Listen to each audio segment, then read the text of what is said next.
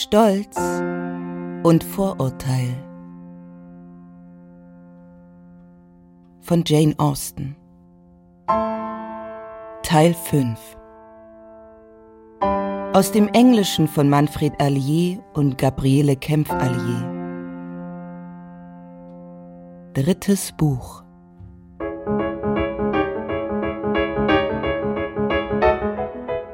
Erstes Kapitel in dem Elizabeth durch den Kopf geht, dass es schon etwas hergemacht hätte, Herrin auf Pemberley zu sein, derweil sie mit den Gardners durch das Anwesen von Pemberley geführt wird. Und der Herr des Hauses ist abwesend? Ja, ja, das ist er. Aber wir erwarten ihn morgen mit einer großen Gesellschaft von Freunden. Sieh doch, Elisabeth. Gefällt dir dieses Miniaturporträt hier über dem Kaminsims? Das ist das Bildnis eines jungen Gentlemans, Mr. Wickham, Sohn des Verwalters des verstorbenen Herrn. Er ist jetzt in der Armee, aber ich muss leider sagen, es ist ein rechter Tu nicht gut aus ihm geworden. Und das ist mein Herr. Und sehr gut getroffen. Die beiden Bilder entstanden zur gleichen Zeit, vor etwa acht Jahren. Ich habe schon oft gehört, dass Ihr Herr ein gut aussehender Mann ist. Ein schönes Gesicht. Ja, ja, ja. Also, ich kenne keinen, der besser aussieht. Auf diesem Porträt hier sehen Sie Miss Darcy. Es ist entstanden, als sie gerade einmal acht Jahre alt war. Und sieht Miss Darcy auch so gut aus wie ihr Bruder? Oh ja, die schönste junge Dame, die man sich nur vorstellen kann und so gebildet. Sie spielt Klavier und singt dazu den ganzen Tag. Im Zimmer nebenan steht ein neues Instrument, gerade erst für sie eingetroffen, ein Geschenk von meinem Herrn. Sie kommt morgen mit ihm her. Hält Ihr Herr sich im Laufe des Jahres oft auf Pemberley auf? Nicht so oft, wie ich mir wünschen würde, Sir. Aber ich würde sagen, Etwa die Hälfte der Zeit verbringt er hier. Und Miss Darcy ist immer den Sommer über da. Wenn Ihr Herr heiratete, bekämen Sie ihn öfter zu sehen. das stimmt, Sir. Aber wer weiß, wann das einmal sein wird. Ich kenne keine, die gut genug für ihn wäre. Es gereicht ihm gewiss sehr zur Ehre, dass Sie so denken. Ich sage nichts weiter als die Wahrheit, und jeder, der ihn kennt, wird Ihnen das bestätigen. Nie habe ich ein unfreundliches Wort von ihm vernommen, und ich kenne ihn nun schon seit seinem vierten Lebensjahr. Manche nennen ihn stolz, aber ich muss sagen, ich habe davon nie etwas an ihm bemerkt. Das kommt nur daher, dass er nicht unablässig redet, so wie andere junge Männer. Dieses Zimmer hier hat Mr. Darcy gerade erst frisch für seine Schwester einrichten lassen, nachdem sie bei ihrem letzten Besuch auf Pemberley eine Vorliebe für diesen Raum geäußert hat.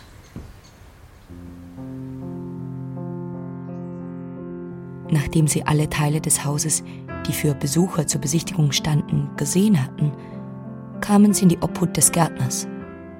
Beim Weg über den Rasen hinunter zum Fluss trat auf dem Weg plötzlich der Besitzer selbst hervor. Er kam auf die Gesellschaft zu und sprach Elisabeth zwar vielleicht nicht ganz gefasst, aber mit aller Höflichkeit an. Elisabeth war verblüfft und verwirrt. Nie im Leben hatte sie ihn in seinen Manieren so wenig hochmütig erlebt. Nie hatte er in so sanften Tönen gesprochen. Ihre Ankunft ist höchst unerwartet. Ihre Haushälterin hatte uns gesagt, dass Sie mit Sicherheit nicht vor morgen eintreffen. Und, und vor unserem Aufbruch aus Bakewell hatten wir sogar in Erfahrung gebracht, dass Sie in nächster Zeit überhaupt nicht in der Gegend äh, erwartet würden. Das ist richtig. Aber Geschäfte mit meinem Verwalter haben mich bewogen, meiner Reisegesellschaft um ein paar Stunden vorauszureiten. Die anderen werden morgen früh hier eintreffen und es sind einige darunter, die sich an ihre Bekanntschaft mit Ihnen erinnern werden. Mr. Bingley und seine Schwestern. Hm. Und es gibt noch eine weitere Person in dieser Gesellschaft, die gern ihre Bekanntschaft machen möchte. Wollen Sie mir erlauben, oder verlange ich zu viel? Ihnen meine Schwester vorzustellen, solange Sie in Lambton sind? Ein solches Ansinnen überraschte Elizabeth sehr. Natürlich war ihr sofort klar, dass sollte Miss Darcy tatsächlich den Wunsch hegen, sie kennenzulernen, dies nur auf Veranlassung ihres Bruders so sein konnte. Und dieser Gedanke gefiel ihr. Mein Onkel und meine Tante waren ein wenig abseits stehen geblieben und Mr. Darcy bat um die Ehre, vorgestellt zu werden.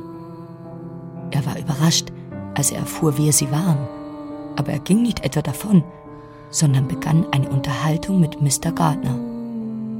Als sie an die Kutsche gelangten, trennte man sich unter äußerster Höflichkeit auf beiden Seiten. Mr. Darcy übertrifft alle Erwartungen. Durch und durch wohlerzogen, höflich und bescheiden. Ein wenig hochmütig ist das schon, doch man merkt es nur an seiner Haltung und die steht ihm gut. Jetzt kann ich der Haushälterin beipflichten. Manche mögen ihn stolz nennen, doch mir kommt er nicht so vor. Nie hätte ich gedacht, dass er sich uns gegenüber so beträgt. Es war mehr als nur höflich, es war zuvorkommend. Und für ein solches Zuvorkommen hätte er keinen Anlass gehabt. Schließlich kennt er Elizabeth doch kaum. Nun, Lissy, so gut wie Wickham sieht er nicht aus. Oder vielleicht sollte ich sagen, so gut wie Wickham wirkt er nicht. Aber wieso hast du uns erzählt, dass er ein so unangenehmer Mensch sei? Vielleicht ist er ein wenig launisch mit seiner Höflichkeit. Das findet man bei hohen Herrschaften oft. Deshalb werde ich ihn auch, was das Angeln angeht, nicht beim Wort nehmen.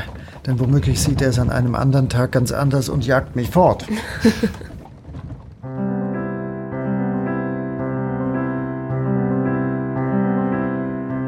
Zweites Kapitel.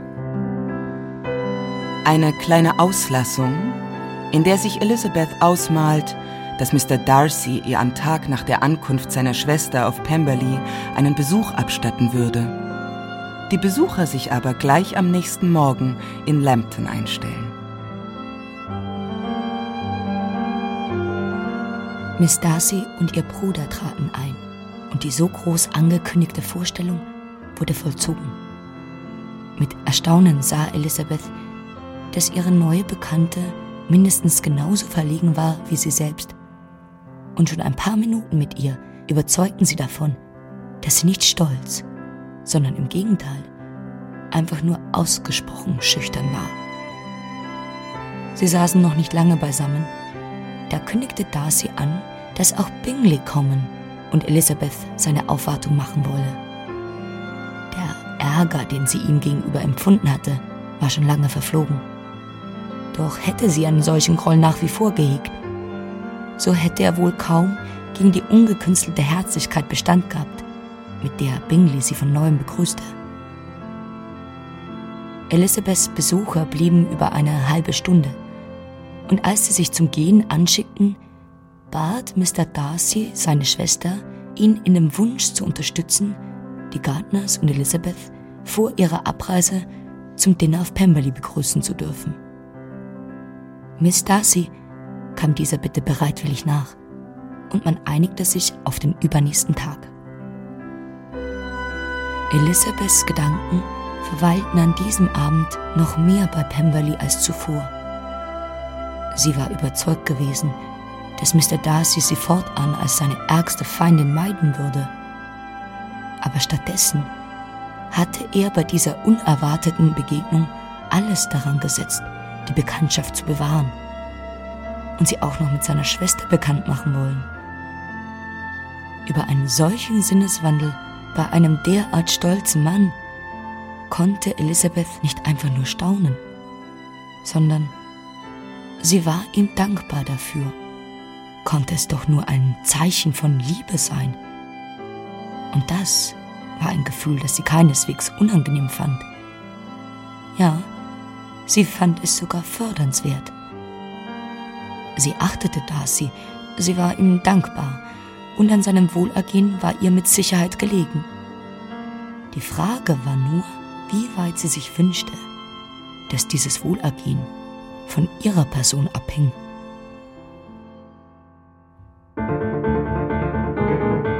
drittes Kapitel, in dem zwei Briefe von Jane eintreffen, sodass die Gardners einen Spaziergang unternehmen, damit Elizabeth sie in Ruhe lesen kann.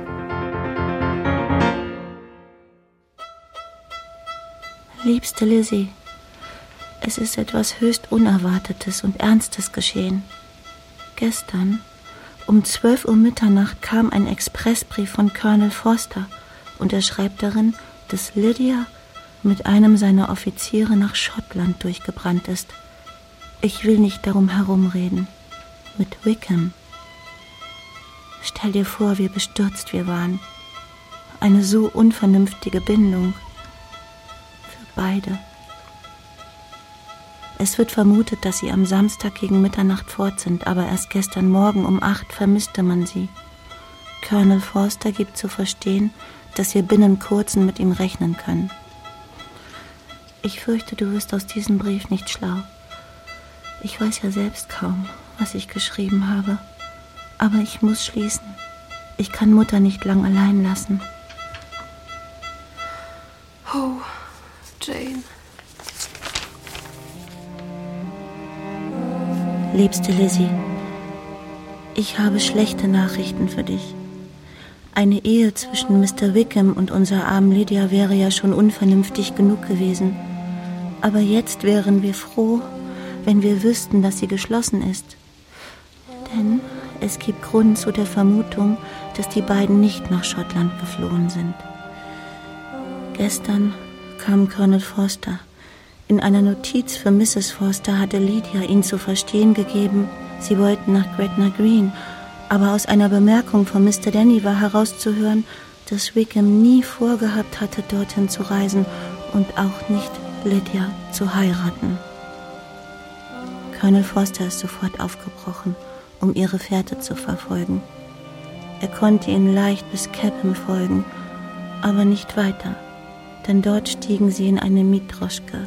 Das Einzige, was man danach noch weiß, ist, dass sie in Richtung London weiterfuhren. Unsere arme Mutter ist ernstlich krank. Und was Vater angeht, in meinem ganzen Leben habe ich ihn nicht so betroffen gesehen. So wie die Umstände sind, kann ich nicht anders, als euch alle drei zu bitten, so schnell wie möglich herzukommen. Ich kenne unseren lieben Onkel und unsere liebe Tante so gut, dass ich keine Hemmung bei dieser Bitte habe. Und vom ersten will ich sogar noch mehr erbitten. Vater will jetzt gleich nach London aufbrechen und versuchen, sie zu finden. Ich weiß beim besten Willen nicht, wie er das anstellen will. Aber verzweifelt wie er ist, wird er nicht unbedingt zu den besten und ungefährlichsten Mitteln greifen. In einer solchen Notlage wären Rat und Hilfe unseres Onkels die Rettung für uns. Er wird sofort verstehen, wie mir zumute ist. Und ich verlasse mich auf seine Güte.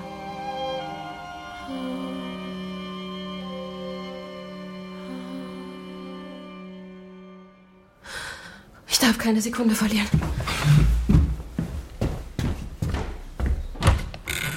Oh, Mr. Darcy. Ich, ich bitte um Verzeihung, aber ich, ich kann nicht bei Ihnen bleiben. Ich muss sofort Mr. Gardner finden in einer Angelegenheit, die keinen Aufschub duldet. Nicht einen Augenblick darf ich verlieren. Oh, um Himmels Willen. Ich will Sie keine Minute aufhalten, aber lassen Sie mich oder den Diener nach Mr. und Mrs. Gardner suchen. Sie sind nicht in der Verfassung. Sie können es nicht selbst tun. Ja, Sie haben recht. Miss Bennet? Sie wünschen? Bitte holen Sie auf der Stelle Mr. und Mrs. Gardner zurück.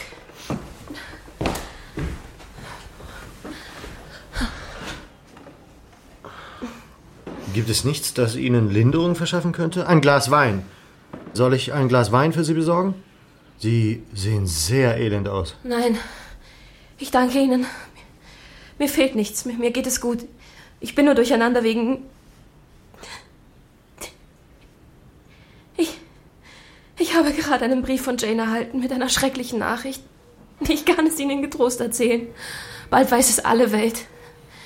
Meine jüngste Schwester hat uns allen übel mitgespielt. Sie ist davongelaufen. Sie hat sich in die Hände von. von Mr. Wickham gegeben. Sie sind zusammen aus Brighton fort.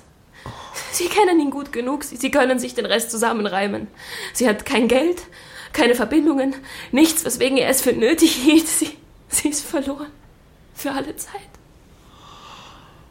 Oh, ich bin bestürzt.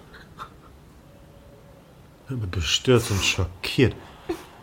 Aber, aber ist es sicher? Haben Sie Gewissheit? Oh ja. Gemeinsam sind sie am Sonntagabend aus Brighton aufgebrochen und man, man kann ihre Spur bis kurz vor London verfolgen, doch nicht weiter. Und was hat man versucht, um sie zu finden? Mein Vater ist nach London gefahren und Jane bittet in ihrem Brief meinen Onkel dringend um Hilfe. Aber, aber man kann nichts mehr tun. Wie soll man so einem Mann beikommen? Ich habe nicht die kleinste Hoffnung mehr. Und, und das, wo mir die Augen geöffnet waren. Wo ich wusste, wie er war. Was für ein, was für ein schrecklicher, schrecklicher Fehler.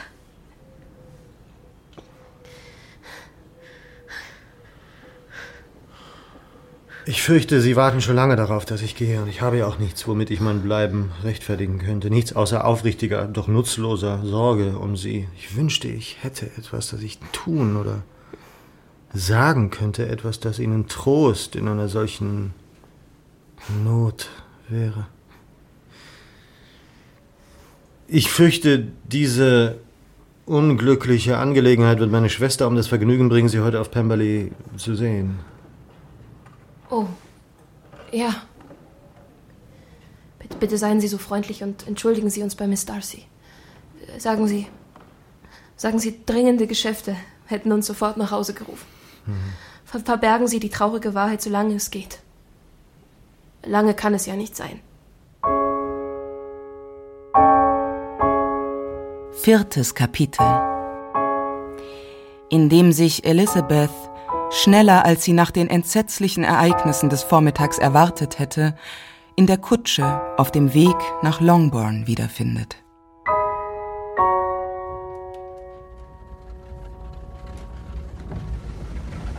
Ich habe es mir noch einmal durch den Kopf gehen lassen, Elizabeth. Das scheint mir so durch und durch unwahrscheinlich, dass ein junger Mann sich mit solchem Ansinnen einem Mädchen nähert, das keineswegs schutzlos und ohne Freunde dasteht und das dazu noch im Hause seines Obersten wohnt. Konnte er denn glauben, ihre Freunde würden ihn nicht zur Rechenschaft ziehen? Konnte er glauben, er könnte ins Regiment zurück, nachdem er Colonel Forster dermaßen brüskiert hatte? Die Versuchung steht in keinem Verhältnis zum Risiko. Meinst du wirklich? Aber warum sind Sie dann nicht nach Schottland gefahren? Vielleicht wollten sie einfach nur untertauchen. Allzu viel Geld dürften die beiden nicht haben. Und es könnte ihnen aufgegangen sein, dass sie in London billiger heiraten können als in Schottland. Denn auch nicht so schnell. Aber wozu dann die ganze Geheimnistuerei?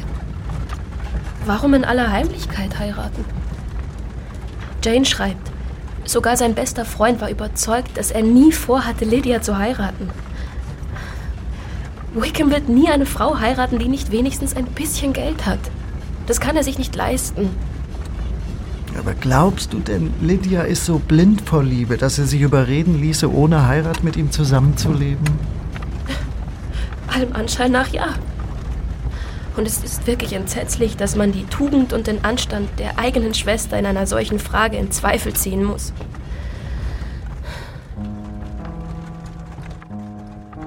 Sie reisten so schnell sie konnten und trafen am nächsten Tag zur Essenszeit bei uns in Longbourn ein. Jane lief den Gardeners entgegen, hieß sie willkommen und bedankte sich, teils lächelnd, teils unter Tränen. Unsere Mutter, in deren Zimmer sie sich alle begaben, empfing sie, wie erwartet, mit Wehklagen. Wenn ich mich hätte durchsetzen können und mit der ganzen Familie nach Brighton gefahren wäre, dann wäre so etwas nicht passiert. Aber die arme kleine Lydia hatte ja niemanden, der sich um sie kümmerte. Wie konnten die Fosters sie nur aus den Augen lassen? Das arme Kind. Und jetzt ist auch noch Mr. Bennet fort und wird sich mit Wickham duellieren, sobald er ihn findet. Und dabei wird er ganz bestimmt umkommen. Und was soll dann aus uns allen werden? Die Collins setzen uns vor die Tür, bevor er unter der Erde ist. Und wenn du dann nicht für uns sorgst, lieber Bruder, dann weiß ich nicht, was wir tun. Mach dir keine unnötigen Sorgen. Mhm. Solange wir nicht mit Bestimmtheit wissen, dass sie nicht verheiratet sind und auch nicht die Absicht haben zu heiraten, sollten wir die Sache nicht als verloren ansehen. Sobald ich in London bin, gehe ich zu meinem Schwager und dann können wir in Ruhe überlegen, was zu tun ist. Ach, lieber Bruder, das ist genau, was ich mir am meisten wünsche. Und sobald du in London bist, musst du sie unbedingt finden. Und wenn sie noch nicht geheiratet haben, dann sorge dafür, dass sie es tun. Und sage ihnen, sie sollen nicht auf das Brautkleid warten. Wenn sie erst einmal verheiratet sind, kann Lydia so viel Geld für Kleider haben, wie sie will. Und pass vor allen Dingen auf, dass Mr. Bennet sich nicht duelliert. Und richte meiner kleinen Lydia aus, sie soll keine Kleider bestellen, bevor sie mit mir gesprochen hat, denn sie weiß nicht, wo die besten Läden sind. Ach, Bruder, du bist so gut zu mir. Ich weiß, du wirst alles zu einem guten Ende bringen.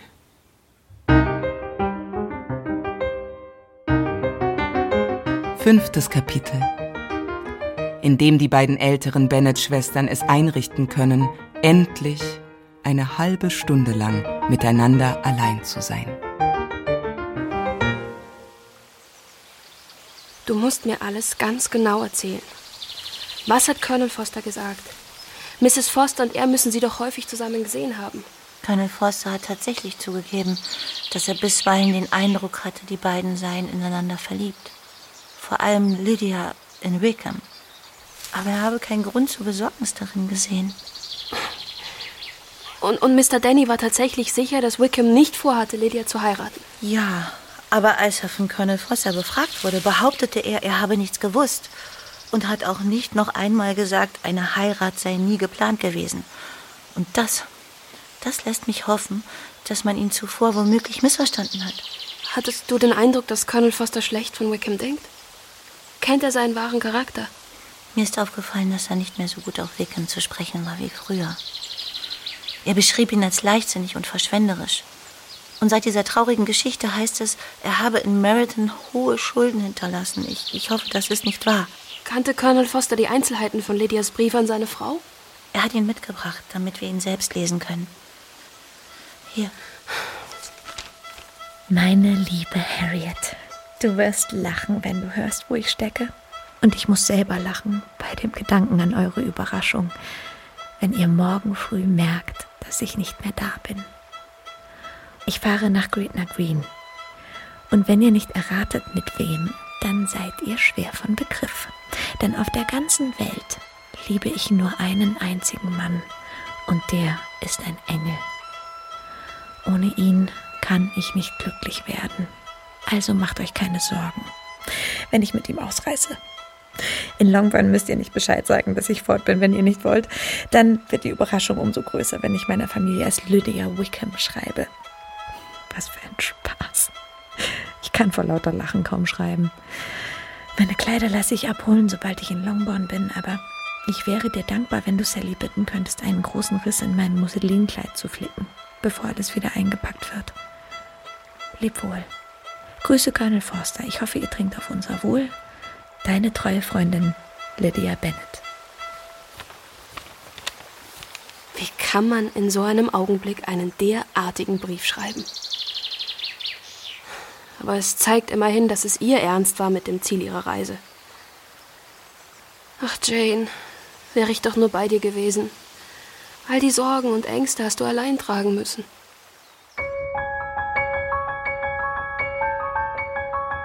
Sechstes Kapitel in dem Mrs. Gardner noch ein paar Tage in Hertfordshire bleibt, um ihren Nichten beizustehen. Derweil Mr. Gardner sich auf den Weg nach London macht und sogleich nach seiner Ankunft einen Brief aufsetzt.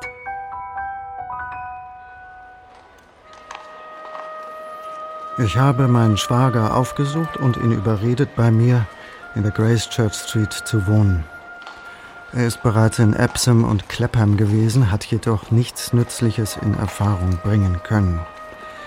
Ich habe jetzt an Colonel Forster geschrieben und ihn gebeten, wenn möglich, von den Vertrauten des jungen Mannes im Regiment herauszufinden, ob es Freunde oder Verwandte von Wickham gibt, die vielleicht wissen, in welchem Teil der Stadt er sich jetzt versteckt hält.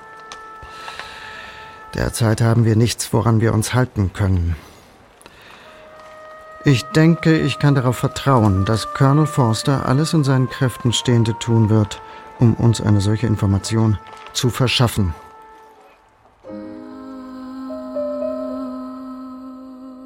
Jeder Tag in Longbourn war nun ein Tag banger Erwartung, wenn die Ankunft der Post bevorstand. Alle Ungeduld des Vormittags konzentrierte sich auf die erhofften Briefe.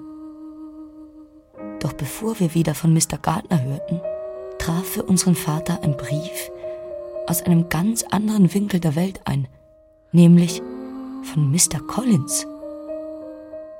Mein werter Herr, ich fühle mich durch unsere Verwandtschaft und meine Stellung im Leben aufgerufen, Ihnen zu dem schweren Schicksalsschlag, welcher Sie heimgesucht hat und von welchem wir gestern durch ein Schreiben aus Hertfordshire Kenntnis erhielten, mein Beileid auszusprechen. Ich will nichts unangeführt lassen, was Ihnen bei einem solchen Unglück ein Trost sein oder Ihnen Erleichterung in einer Lage verschaffen könnte, welche für ein Elternherz die schlimmste, nur vorstellbare sein muss. Der Tod Ihrer Tochter wäre ein Segen im Vergleich hierzu gewesen. Sie sind zutiefst zu bedauern.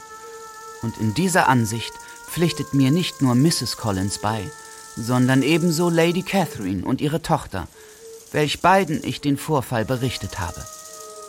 Sie stimmen mit mir in der Befürchtung überein, dass dieser Fehltritt der einen Tochter dem Glück aller anderen zum Schaden gereichen wird. Denn wer, wie Lady Catherine zu fragen geruhte, wird sich mit einer solchen Familie jetzt noch einlassen?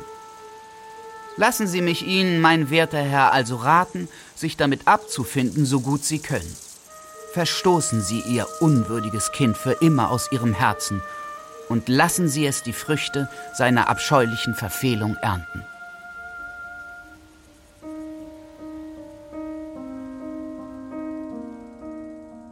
Unser Onkel schrieb erst wieder, als er Nachricht von Colonel Forster hatte. Es gab niemanden, von dem Auskunft über Wickhams Verbleib zu erhoffen war. Und abgesehen von seiner Furcht vor der Entdeckung durch Lydias Familie, war der zerrüttete Zustand seiner Finanzen Grund genug für ihn, das Tageslicht zu scheuen. Denn inzwischen war bekannt geworden, dass Wickham in Brighton Spielschulden in beträchtlicher Höhe hinterlassen hatte. Bei den Geschäftsleuten der Stadt stand er tief in der Kreide. Und noch größer waren seine Ehrenschulden. Des Weiteren stand in dem Brief, wir könnten am folgenden Tag mit Vaters Rückkehr rechnen. Da unsere Tante allmählich wieder nach Hause wollte, wurde beschlossen, dass sie zur gleichen Zeit nach London fahren sollten, zu der Vater von dort zurückkehrte. Was du alles durchgemacht haben musst, Vater. Sprich mir nicht davon, Lissy. Es ist alles meine eigene Schuld. Lass mich dies einmal im Leben spüren, wie vieles man mir zum Vorwurf machen muss. Brauche nicht zu befürchten, dass mein Gefühl der Schuld mich überwältigt. Es wird schnell genug wieder verschwunden sein. Meinst du, meinst du, sie sind noch in London?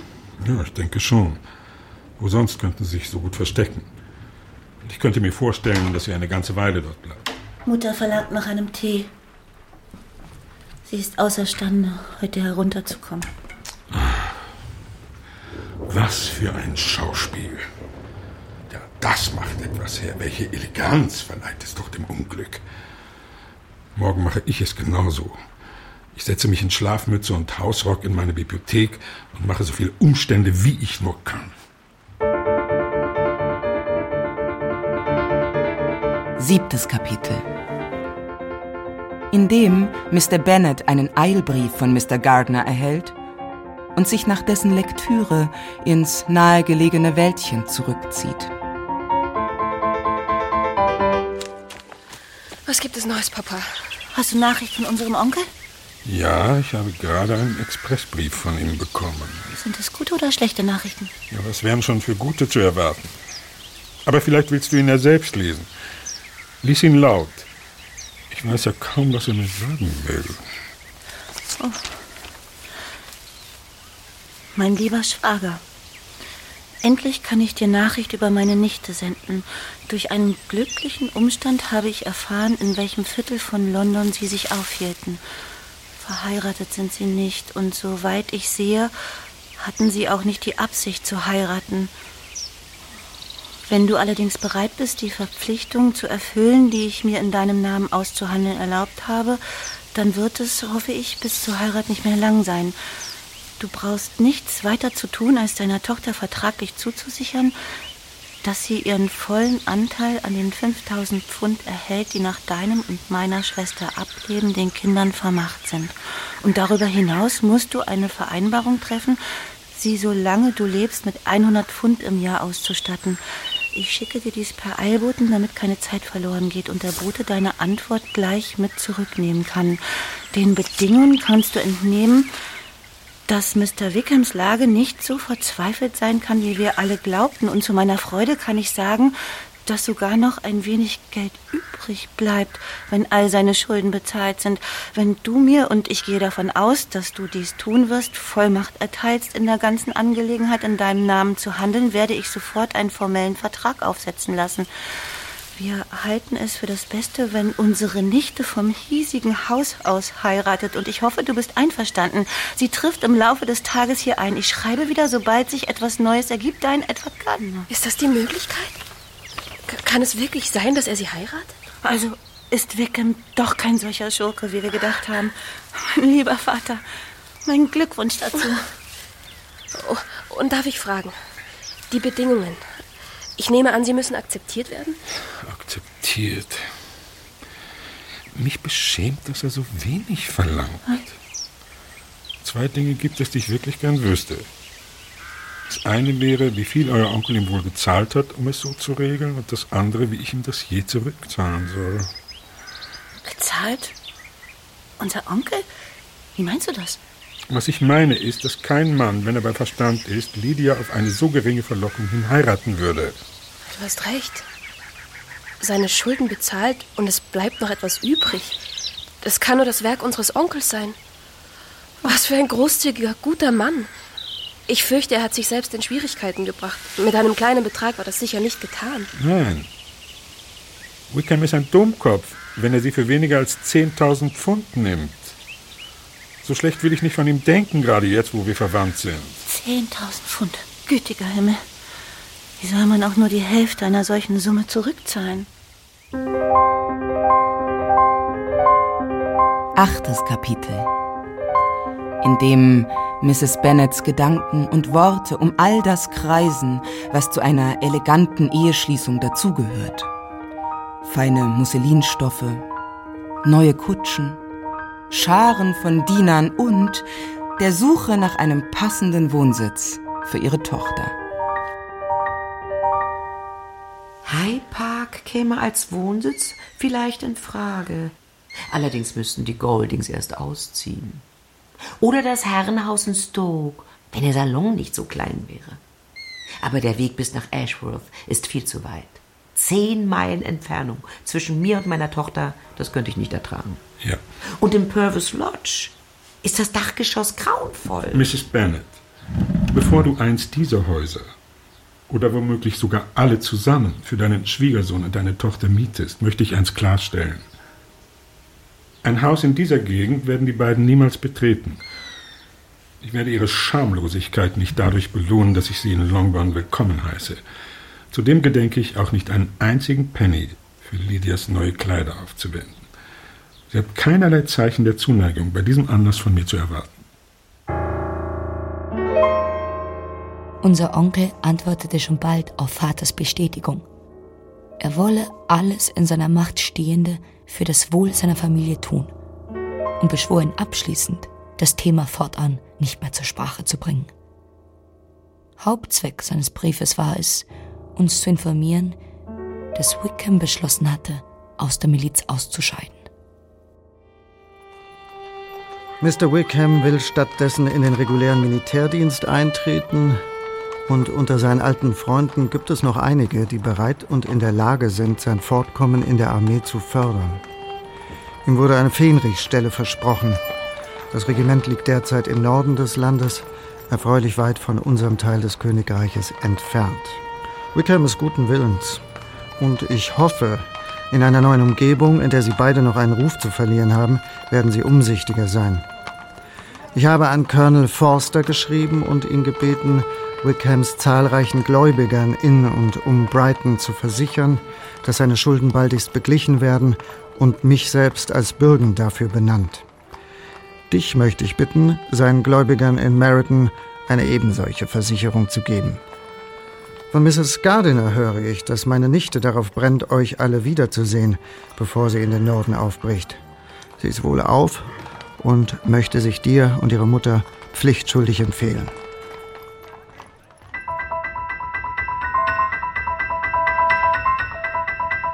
Neuntes Kapitel in dem die beiden frisch Vermählten in Longbourn eintreffen, um sich gratulieren zu lassen, und die Braut und ihre Mutter um die Wette schnattern. Nun, Mama, wie findest du meinen Ehemann? Ist er nicht ein charmanter Mann? Ich bin sicher, meine sämtlichen Schwestern beneiden mich. Ich hoffe, sie haben nur halb so viel Glück wie ich. Sie sollten alle nach Brighton fahren. Das ist der Ort, wo man einen Mann findet. Was für ein Jammer, Mama, dass wir nicht alle hingefahren sind. Da hast du recht. Und wenn es nach mir gegangen wäre, dann wären wir das.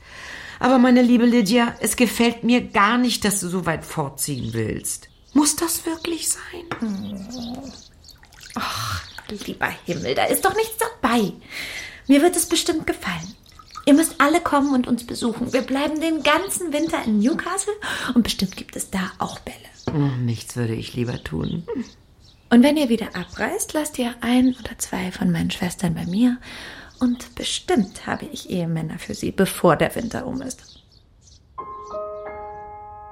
Lydia und ihr Ehemann sollten höchstens zehn Tage in Longbourn bleiben denn Mr. Wickham musste sich binnen 14 Tagen bei seinem neuen Regiment eingefunden haben. Niemand außer Mutter bedauerte, dass der Aufenthalt so kurz war. Lizzie, du warst nicht dabei, als ich Mama und den anderen von meiner Hochzeit berichtet habe. Bis wir gar nicht wissen, wie es vonstatten ging. Eigentlich nicht. Oh.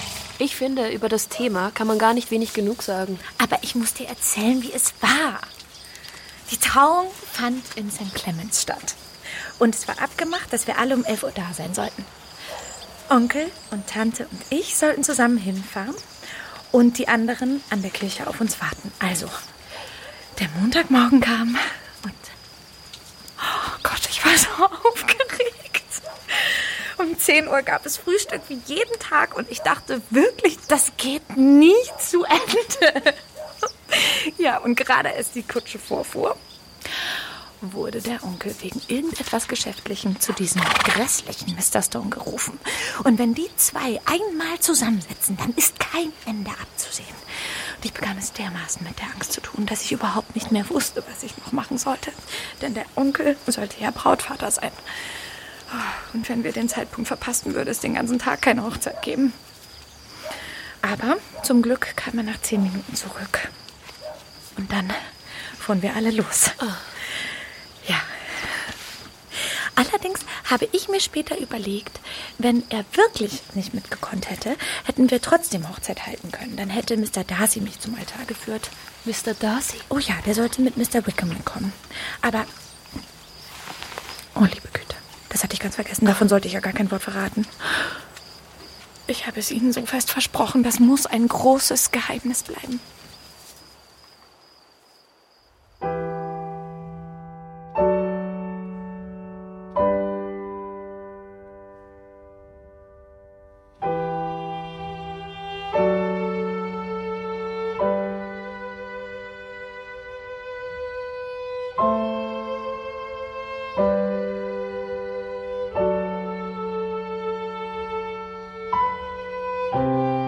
Stolz und Vorurteil. Von Jane Austen. Teil 5 Aus dem Englischen von Manfred Allier und Gabriele Kempf-Allier. Drittes Buch. Die Rollen und ihre SprecherInnen. Elizabeth Maeve Metelka. Mr. Darcy Alexander Fehling. Mary Marie-Louise Stockinger. Jane Jule Böwe, Lydia Hannah Plass, Mrs. Bennet Dagmar Manzel, Mr. Bennet Josef Ostendorf, Mr. Collins, Marek Harloff, Mrs. Gardner, Katharina Schüttler, Mr. Gardner, Pascal Lalo, Mr. Bingley, Sebastian Urzundowski, Mrs. Reynolds, Eva Weißenborn, Diener Kai Green und als Miss Austin Enne Schwarz.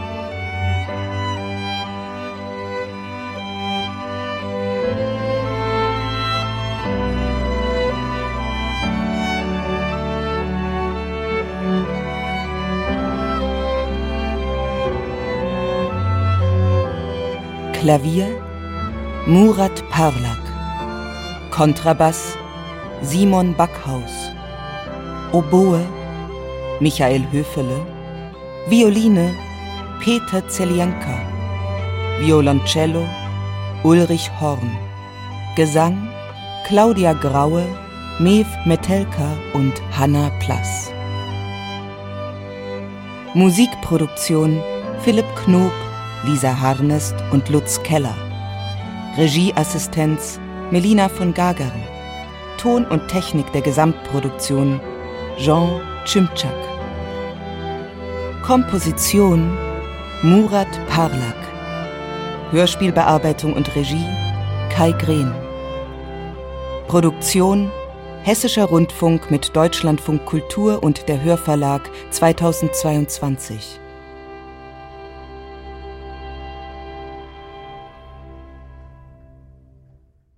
Dramaturgie und Redaktion Cordula Huth